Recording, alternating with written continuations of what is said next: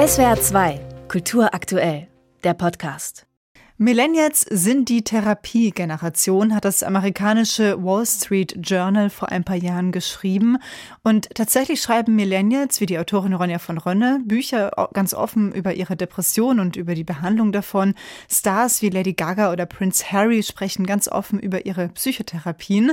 Und überhaupt eine Therapie zu machen, wird so auch immer mehr enttabuisiert.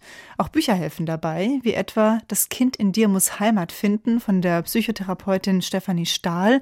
Seit 2016, seit sieben Jahren, ist es auf Platz 1 der Sachbücher auf der Spiegel Bestsellerliste. Über 2,8 Millionen Mal wurde das Buch bisher verkauft.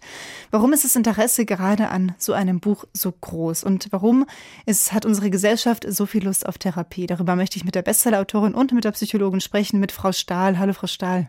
Ja, hallo. Finden Sie auch, dass die Millennials, also Menschen, die zwischen 1980 und Mitte der 90er Jahre geboren sind, die Generation Therapie sind? Also Insgesamt ist die Offenheit von jungen Leuten für psychologische Themen sehr groß, was ich natürlich nur begrüßen kann, aber auch in der Gesamtbevölkerung ist die Offenheit viel größer geworden. Und zwar sowohl bei Männern als auch bei Frauen.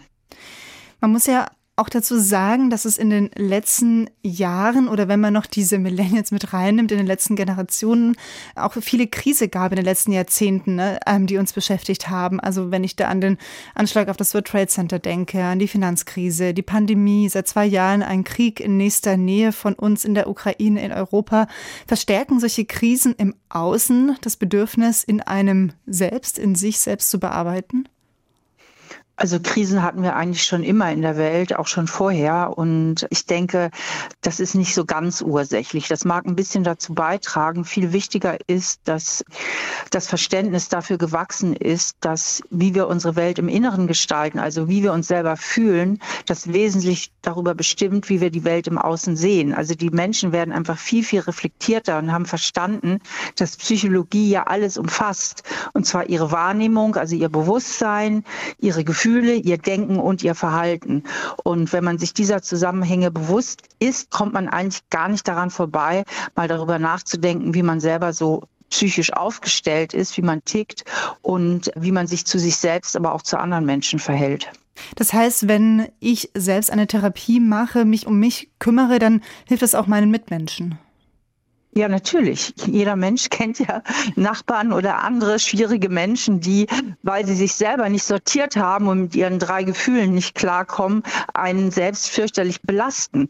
Und diese psychologischen Prinzipien, die gelten ja, egal ob es jetzt zwei Nachbarn sind, die sich in der Wolle haben oder zwei Staaten.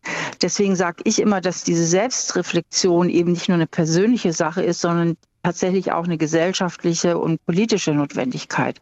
Kann diese Selbstreflexion aber auch zum Problem werden, wenn man sich zu sehr mit der eigenen Nabelschau beschäftigt? Nee, die eigene Nabelschau, mit der beschäftigt man sich ja eher, wenn man sich nicht reflektiert. Also wenn man ich sag mal, zu sehr sozusagen um sein Ego kreist, ohne sich zu reflektieren. Je reflektierter ich bin und desto besser ich mich sortiert habe, desto mehr kann ich mich auch wieder auf andere Menschen, auf das Außen konzentrieren. Die Menschen, die am meisten mit sich selbst beschäftigt sind, sind jene, die ständig über ihre Probleme stolpern oder die gar nicht über sich nachdenken und dafür umso mehr die Umwelt belasten, also die anderen Menschen belasten mit ihrem Verhalten.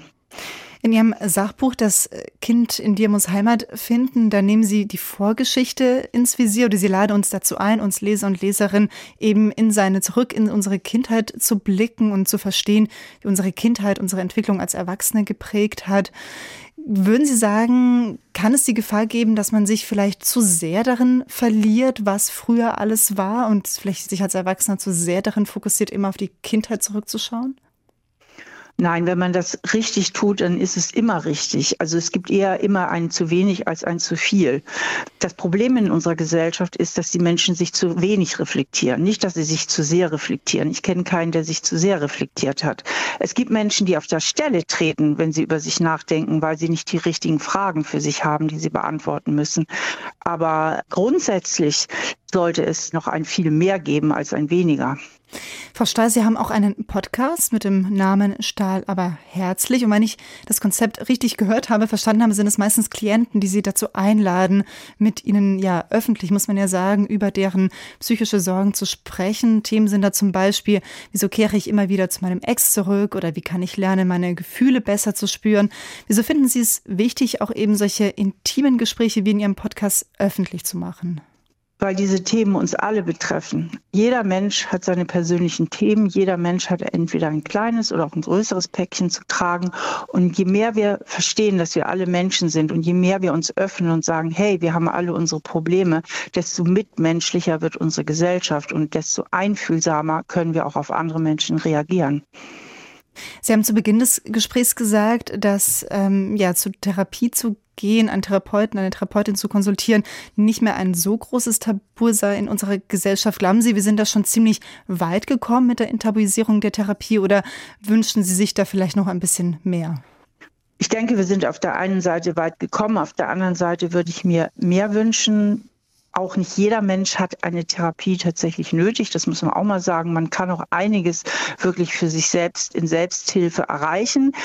Psychotherapie ist eigentlich für Menschen mit psychischen Erkrankungen. Der Bedarf ist riesig. Die Versorgung ist sehr schlecht. Da würde ich mir vor allen Dingen wünschen, dass die Politik ein bisschen nacharbeiten würde und der Bedarf viel besser abgedeckt würde.